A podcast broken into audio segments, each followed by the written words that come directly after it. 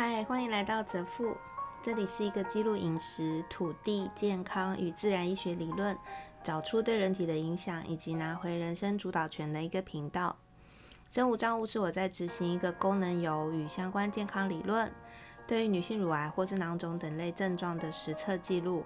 如果你没有相关的疑问，可以收听有其他的主题。今天要讲的是身无障物第七十九、八十天紧急番外篇。我的口水是咸的。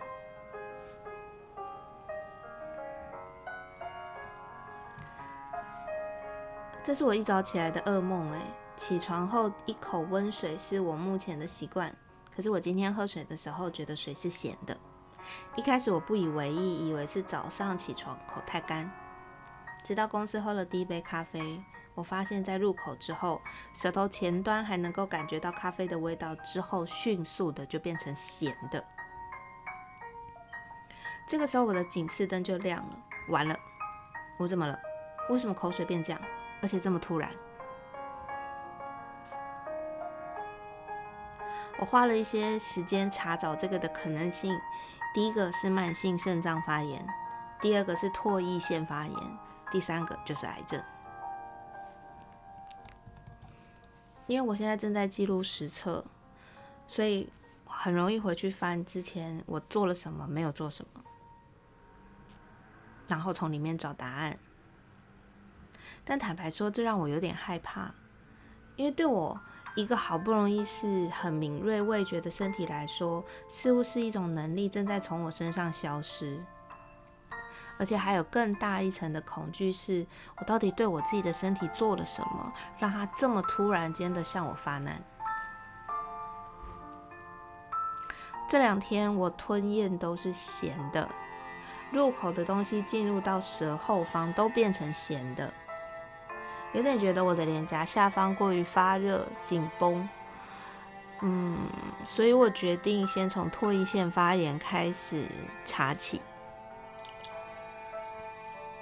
首先要先解决发炎嘛，因为不论是肾脏还是唾液腺都是发炎，会引发这样子的一个反应。我决定把生物账务的内容紧急改成做这个部分的记录。嗯。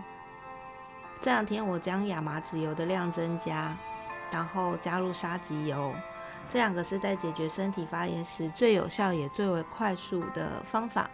先维持个两周，看我能不能够找到解答。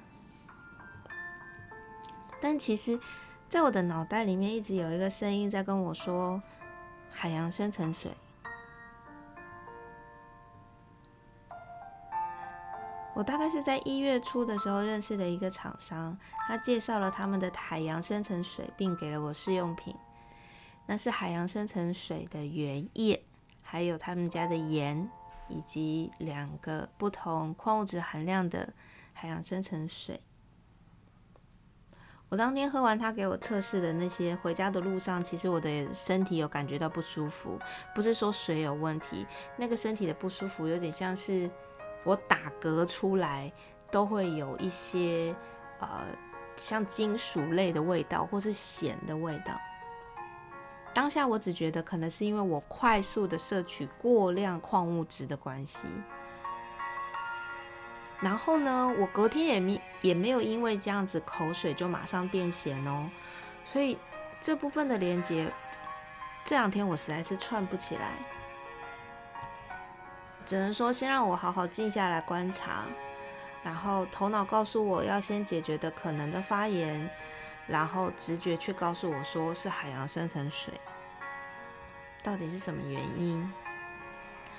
看来只能不要急，慢慢的寻找。